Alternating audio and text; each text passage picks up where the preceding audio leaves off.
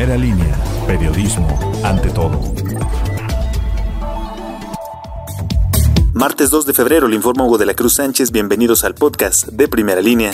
Dos personas lesionadas y daños materiales dejó como saldo la colisión entre un automóvil y una camioneta particular. El percance fue registrado sobre la calle 18 Poniente y Popocatépetl de la colonia Constituyentes. Técnicos en urgencias médicas de protección civil y bomberos le brindaron atención prehospitalaria a una mujer y un hombre, quienes al resultar únicamente con golpes leves no necesitaron ser trasladados a un hospital. Pobladores de San Vicente Ferrer soldaron la puerta de la inspectoría para impedir que Paola Zamora Flores tomara posesión como la nueva representante suplente del lugar. Como se recordará fue el pasado 19 de enero cuando Lucio Rodríguez Barragán falleció mientras se desempeñaba como inspector, por lo que las autoridades municipales iniciaron el procedimiento correspondiente para nombrar a su suplente. Fue así como el 28 de enero el Cabildo de Tehuacán otorgó el nombramiento a la ciudadanía para ejercer las funciones hasta el próximo 14 de agosto del 2022.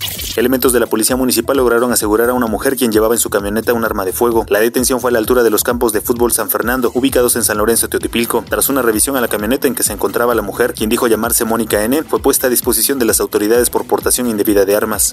Autoridades municipales de Tehuacán confirmaron la muerte de Eliseo Márquez Buendía, quien se desempeñaba como administrador del mercado 16 de marzo. Fue este lunes cuando el señor de 70 años de edad perdió la vida aparentemente por complicaciones derivadas de COVID-19. Sin embargo, ni familiares o funcionarios de fomento comercial han confirmado esta versión. Don Cheo, como era conocido entre sus seres queridos, había estado a cargo durante varios años de los comerciantes establecidos en ese mercado.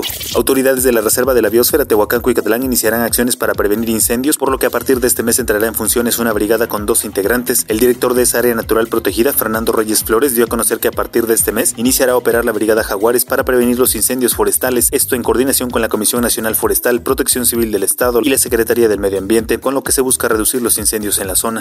El dólar se compra en 19 pesos con 90 centavos y se vende en 20 con 51.